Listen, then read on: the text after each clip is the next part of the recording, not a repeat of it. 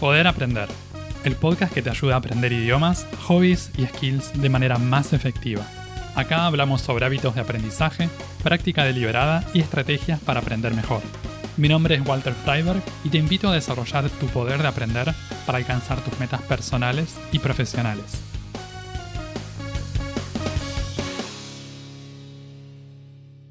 ¿Cómo podemos desarrollar habilidad en el arte y el dibujo? ¿Qué cosas conviene tener en cuenta antes de empezar a practicar?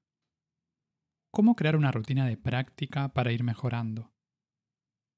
En el episodio de hoy vamos a hablar sobre estas y otras cosas relacionadas con habilidades artísticas. A mí me gusta pensar el arte como habilidades en las que está en juego la mirada y la observación. Cuando tocamos un instrumento musical, de la misma manera, está muy en juego la escucha. A pesar de que estamos moviendo las manos y haciendo diferentes acciones, cuando tocamos un instrumento estamos escuchando principalmente lo que producimos. Cuando creamos arte, cuando estamos dibujando, cuando estamos pintando, practicando algún otro tipo de expresión artística, tenemos que tener mucha atención a las formas y a distintos elementos que podemos observar y que podemos mirar. Desde ya que vamos a tener una parte técnica en la que vamos a tener que usar nuestras manos, en la que vamos a tener que coordinar y aprender técnicas, formas de, usar distintos elementos, pero todo esto va a estar conectado a la mirada, a la forma de mirar, a la atención que pongamos y al detalle que, que tengamos en, al momento de mirar las cosas. Esto me parece que resulta muy claro cuando pensamos, por ejemplo, en proporciones o en escalas. A veces sucede que vemos una imagen, una obra de arte y sentimos que hay algún tipo de proporción, aunque no lo podamos explicar. Quizás toma la forma de simetría o de algún tipo de, proporción eh, en, en la forma en la que está construida. De la misma manera, a veces observamos un dibujo o una obra que hizo alguien y decimos, mm, esto no me gusta o hay algo que no, que no me cierra puede ser que haya un desajuste a nivel de, de las proporciones. Esto cuando hablamos de formas conocidas, ¿no? Porque el arte puede tomar muchísimas formas. Hay expresiones en las que abstractas o hay formas que, no toman como referencia nada conocido. Entonces, en ese caso, ¿cómo hacemos para medirlo? Pero si estamos hablando de un cuerpo, de una forma, por ejemplo, un animal, o de también algunos elementos que están en la naturaleza, por ejemplo, si estamos dibujando un cuerpo humano, va a haber algún tipo de proporciones generales. Esto se puede presentar de innumerables maneras, pero vamos a encontrar algo de eso, especialmente cuando estamos copiando una imagen o tenemos un modelo a seguir. Si tenemos una foto, si tenemos una imagen o una reproducción de una obra y queremos repetir o queremos crear nuestra propia versión, vamos a tener que tener mucha atención a, las proporciones. Mantener esa relación, donde están los distintos elementos según el tamaño del, del material que usemos. Las habilidades artísticas requieren que tengamos una mirada muy analítica. Vamos a tener que prestar mucha atención en cuanto a las formas, según el tipo de habilidad que estemos practicando también líneas, diferentes tipos de trazos también. Mi experiencia con el dibujo y con habilidades artísticas es la de un aficionado, no soy un profesional. Entonces les voy a compartir algunas pequeñas experiencias practicando algunas cosas relacionadas al mundo del, arte y el dibujo como hobby. La primera experiencia que me gustaría compartirles de los últimos años es del año 2018. En ese entonces estaba haciendo un curso de aprendizaje online que se llamaba Rapid Learner de Scott Young, Quizá algunos lo conocen como es el autor del libro Ultra Learning. Tiene una serie de cursos online también. Fue una gran inspiración para mí. Yo calculo que empecé a leer su contenido hace unos 15 años, cuando escribía sus artículos en el blog. Todavía no tenía los cursos online, ni siquiera los libros. Pero sí tenía algunos ebooks. Y en este curso, en Rapid Learner, teníamos que elegir algún tipo de aplicar el curso online a una habilidad en particular. Y en mi caso elegí el dibujo con lápices pastel y específicamente elegí una serie de paisajes. Entonces, durante 52 días, terminó siendo 52 días, yo calculaba que iba a ser 30 días, practiqué durante 45 minutos por día con un curso online que había comprado en Udemy. Y tuve la oportunidad ahí de reproducir um, una serie de, de paisajes. En las notas de este episodio van a encontrar algunos links en que pueden ver estos dibujos y los del segundo proyecto que hice, que fue en el año 2021. En este caso fue dibujo en Virome. Este fue un poquito más largo, fueron 90 días más o menos, entre julio y septiembre.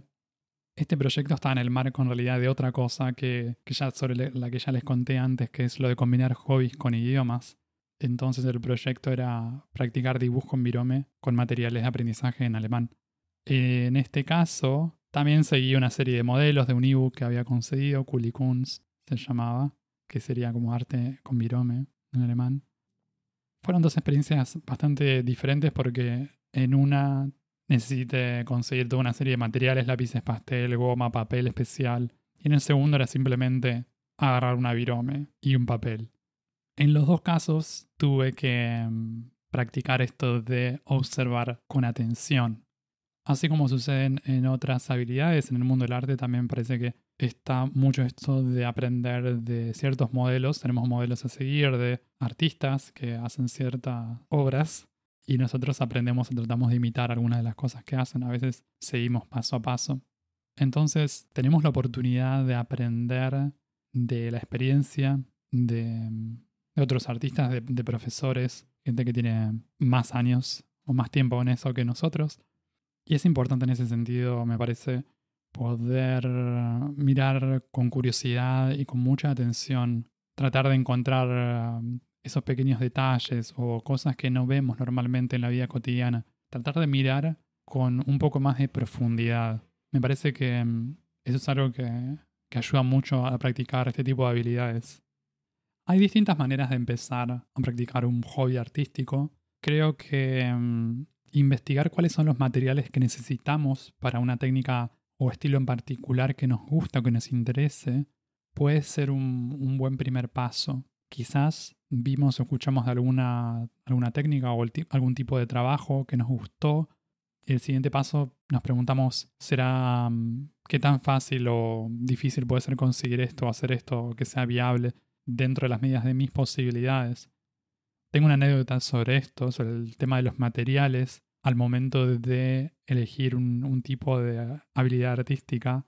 En el 2021, cuando hice el proyecto de dibujo en Virome, mi intención era ser tallado en madera, que era algo que me parecía re interesante.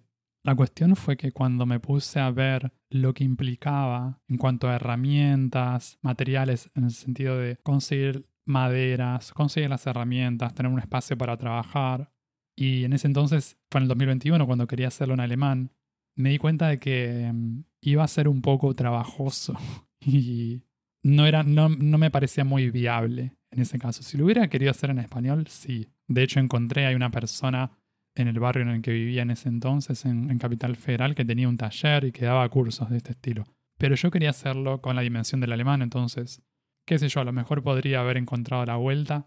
Y por eso al final me terminé yendo al otro extremo y dije, voy a buscarme algo fácil. O sea, fácil en cuanto a los materiales. Dibujo en Virome. No necesito comprar nada, no tengo que conseguir nada del otro mundo. Me fijé a ver qué recursos podía conseguir en alemán, encontré un, un ebook que estaba muy bueno y terminé yendo por ahí. Cuando buscamos materiales o herramientas para practicar cierto tipo de hobby artístico, también tenemos que tener en cuenta el nivel de dificultad que queremos practicar. Si somos principiantes, intermedios o tenemos un nivel más avanzado. Y el estilo que queremos practicar, porque quizás tenemos en en una expresión artística diferentes estilos que van a requerir diferentes tipos de materiales. Supongamos que tienen ganas de aprender y van a usar algún tipo de curso online, curso grupal o clases presenciales. La pregunta que quizá está bueno hacerse es, primero me compro el curso primero voy a las clases y después consigo los materiales o al revés, primero los materiales y después me busco algún curso. Están estas dos opciones. En mi caso en particular, por ejemplo, en el de el proyecto de 2018, volviendo para atrás, paisajes con lápices pastel, yo busqué primero el curso, porque en mi caso yo no tenía ningún material para hacer esto. Estaba empezando de cero, no tenía ni el papel, no tenía ni los lápices, eh, y por eso decidí encontré un curso que me parecía interesante de paisajes y vi que ahí en la introducción del curso el profesor mencionaba ciertos elementos en particular. Él decía, para los cinco o seis paisajes que vamos a hacer en este curso, vas a necesitar estos lápices de colores, o sea, vas a necesitar estos colores en particular. Podés comprarte si querés una caja de 300 lápices, pero si vas a hacerlo por algo puntual, o sea, si querés hacer este curso, en mi caso era un proyecto delimitado, tenía pensado hacer un mes o dos meses a lo sumo. Entonces por eso me gustó ese curso, me gustaron las imágenes que había y me compré los lápices que necesitaba para ese curso. Fui con mi listita a a la librería y le pedí, necesito este color, o sea, este, este, este y este. Tal vez eran 15 o 20 colores, no recuerdo. Goma de borrar, sacapuntas y otros materiales, algún tipo de papel también específico para lápices pastel. Y si bien fue una inversión a nivel económico porque estos lápices no son baratos. Fue mucho más económico que comprarme una caja que tuviera 200 o 300 lápices con colores que tal vez no iba a necesitar, al menos en el corto plazo. Entonces, en ese sentido me parece que puede estar bueno. A veces tenemos ganas de practicar algo en particular. Bueno, nos buscamos el curso o vamos a la clase y le preguntamos a nuestros profes qué vamos a necesitar específicamente para los próximos, no sé, los próximos meses. Y entonces ahí armamos la listita y vamos a comprar específicamente eso que necesitamos. No hace falta comprarnos la valija del artista y desembolsar fangotes para, para arrancar. Si tenés la posibilidad de acceder a distintos materiales, ya sea que estés tomando clases o vayas a algún lugar en el que puedas probar distintas cosas, puede estar bueno probar diferentes materiales, diferentes técnicas antes de elegir alguno como para cultivar a lo largo de algunos meses. Una vez que tenés los materiales y ya tenés todo listo como para empezar, es importante tenerlo siempre todo bien organizado, en buen estado y tener los materiales a mano. Si los tenés a la vista, muchísimo mejor, porque van a funcionar como un recordatorio visual de esa práctica que vas a hacer en algún momento del día o en algún momento de la semana. Dependiendo de lo que se trate, a veces no es posible, necesitamos guardarlo en algún cajón o en algún espacio, o estar en una habitación separada, según el tipo de material que sea o el tamaño. Una cosa es eh, dibujo en virome, otra cosa es escultura, cosas en las que vamos a un taller a practicar algo en particular. Pero si tenés la, la posibilidad de dejarlo a la vista y dejarlo a mano también, me parece que está bueno para eso, para que no caiga en el olvido cuando trabajaba como profesor de piano y, daba clases de este instrumento, tenía algunos estudiantes que sacaban el piano o el teclado al momento de la clase y después lo guardaban en el placar.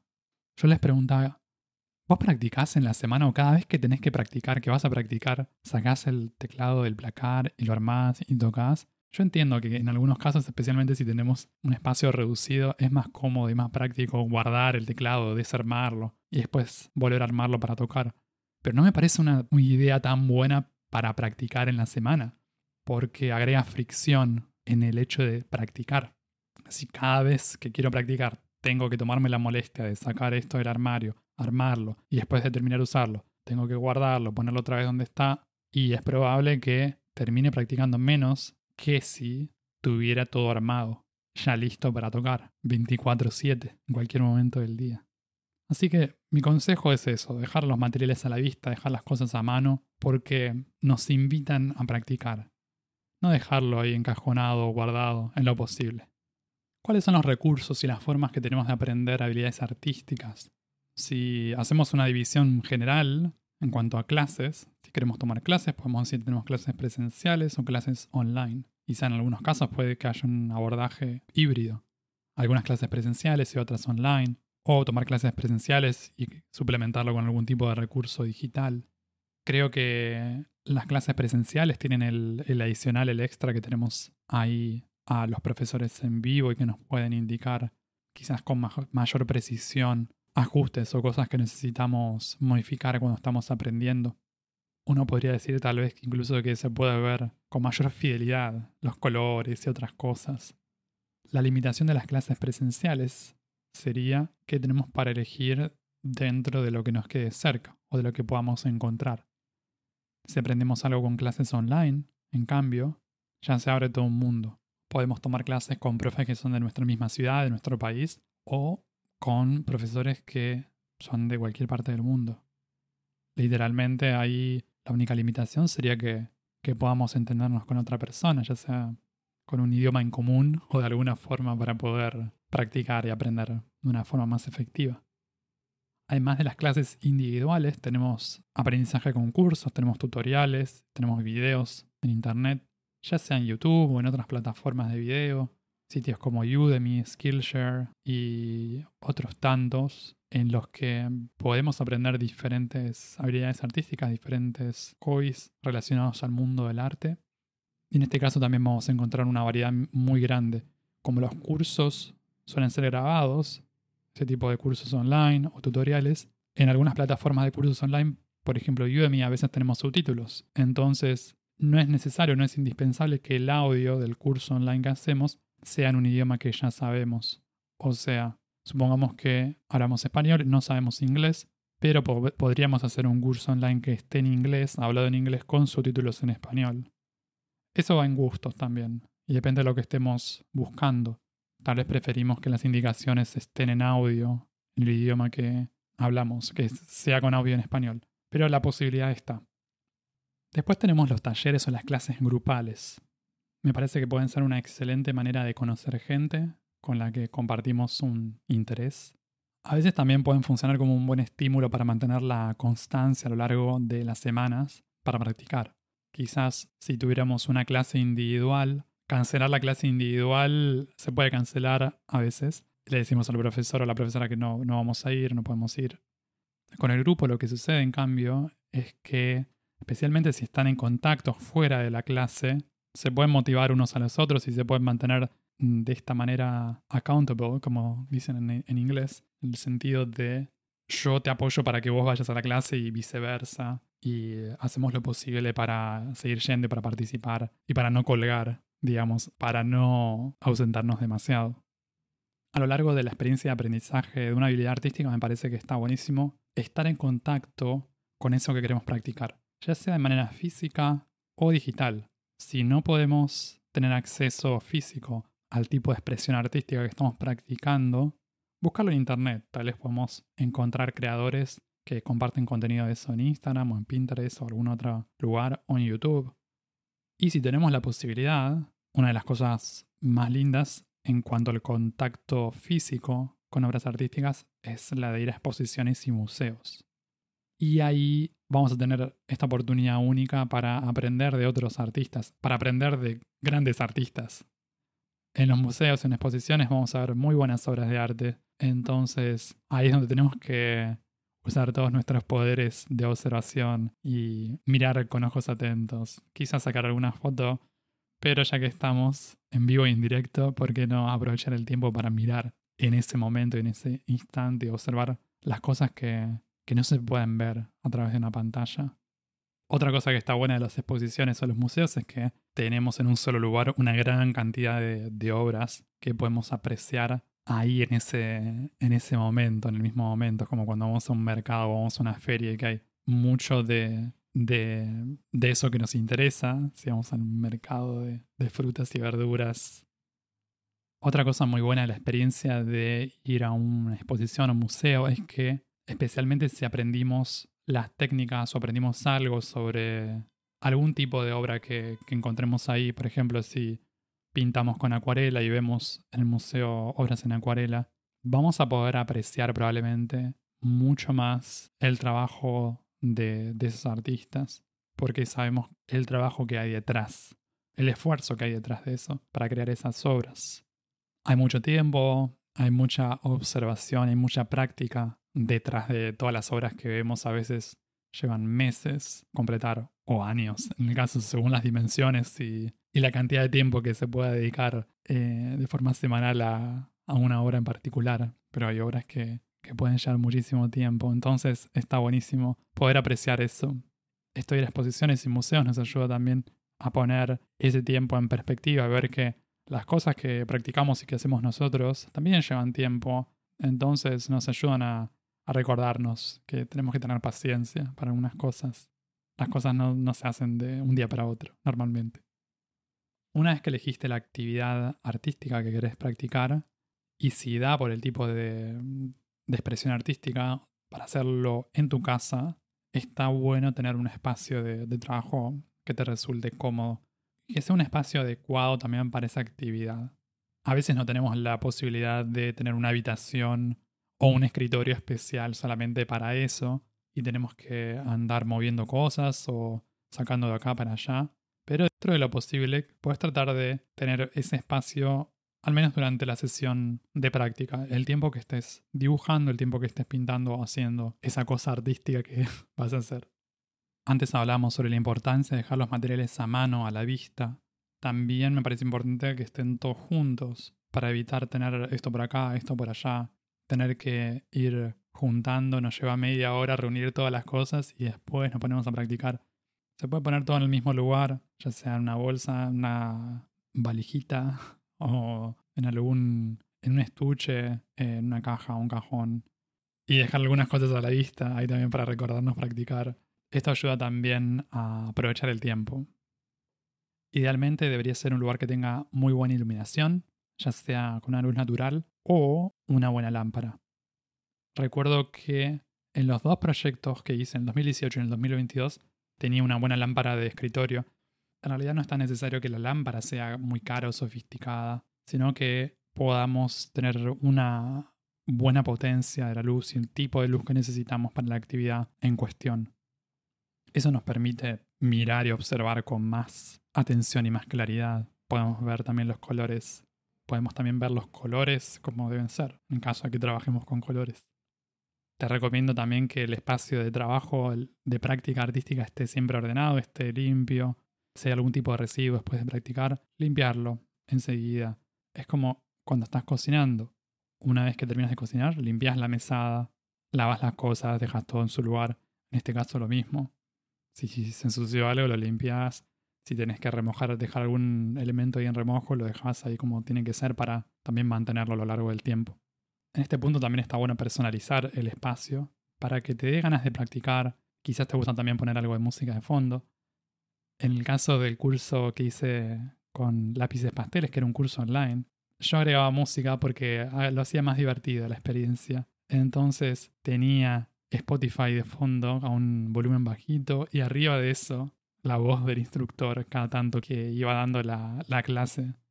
Tenía momentos en los que estaba haciendo la clase y otros momentos en los que simplemente estaba pintando. Pero mm, eso a veces puede estar bueno.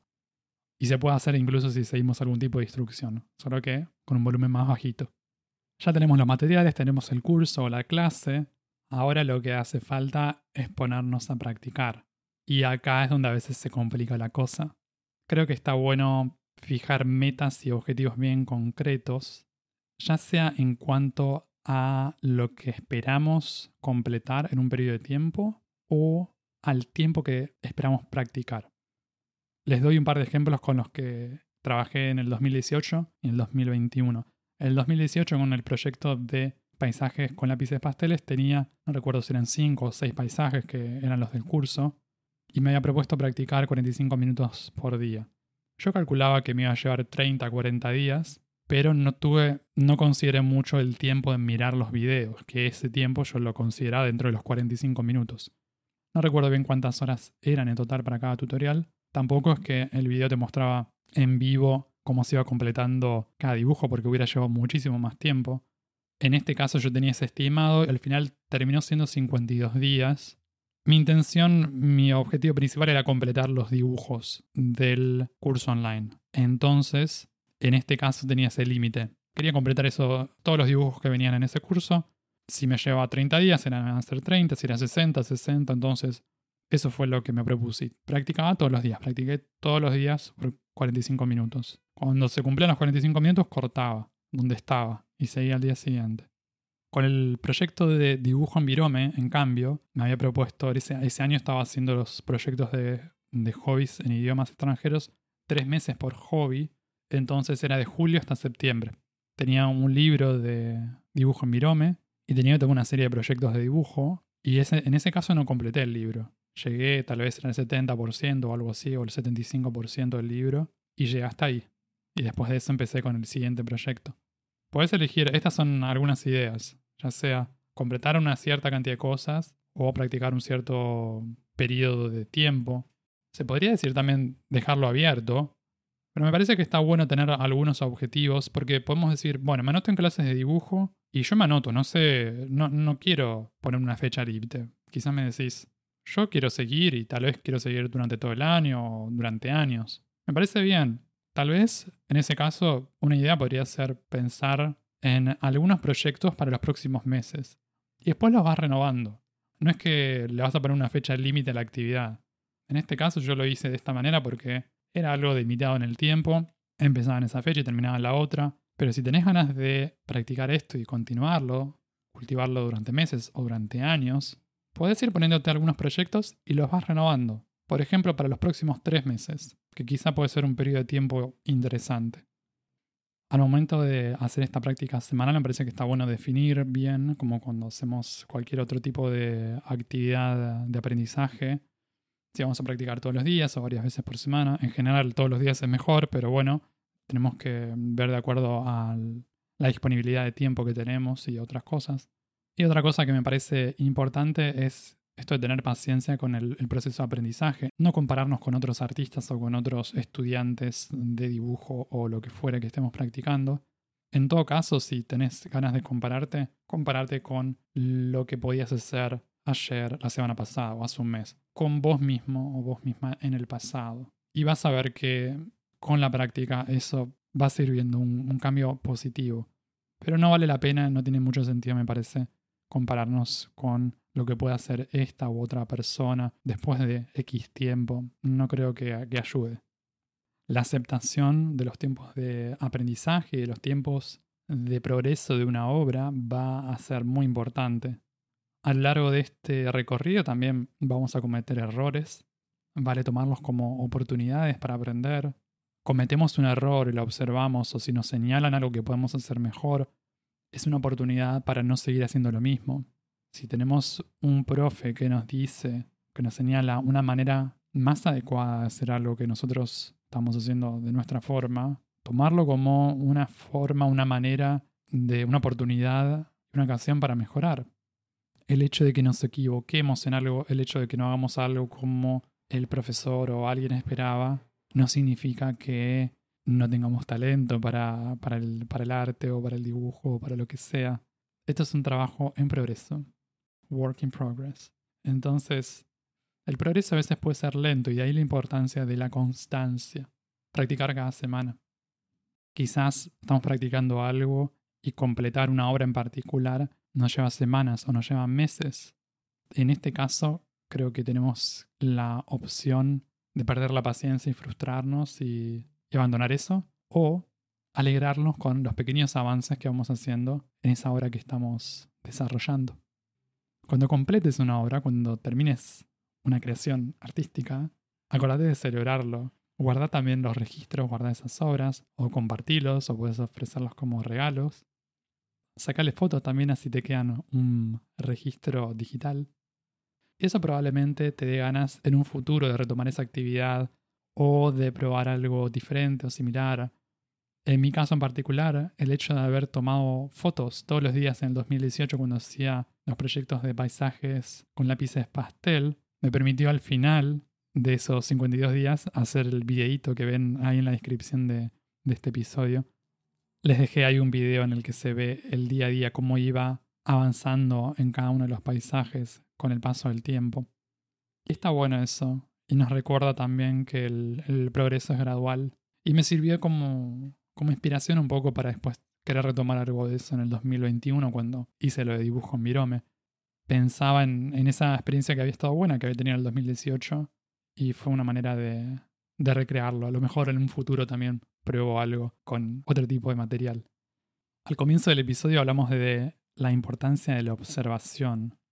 Eso lo ponemos en juego cuando estamos aprendiendo una obra en particular, cuando estamos cuando queremos recrear algo o si queremos, si tenemos un modelo vivo, o mm, si estamos en la calle y queremos hacer algún tipo de paisaje. Y también lo podemos poner en práctica lo de la observación, quizás en un nivel más avanzado, se podría decir, para analizar o para estudiar obras de arte, analizar sus características. quizás no es algo que te interese en este momento, pero para aquellos que deseen profundizar en, la práctica de un hobby artístico, quizás llevarlo a algo un poco que va más allá del, simple hobby, que pasa a ser algo que cobre más relevancia, que siempre está la posibilidad, nunca se sabe. Ahí tenemos la, ocasión de, estudiar las obras de, grandes artistas. Nuevamente, como sucedía también con, con las clases o los cursos para aprender una técnica, esto se puede llevar a cabo también en clases presenciales o hoy en día clases online también.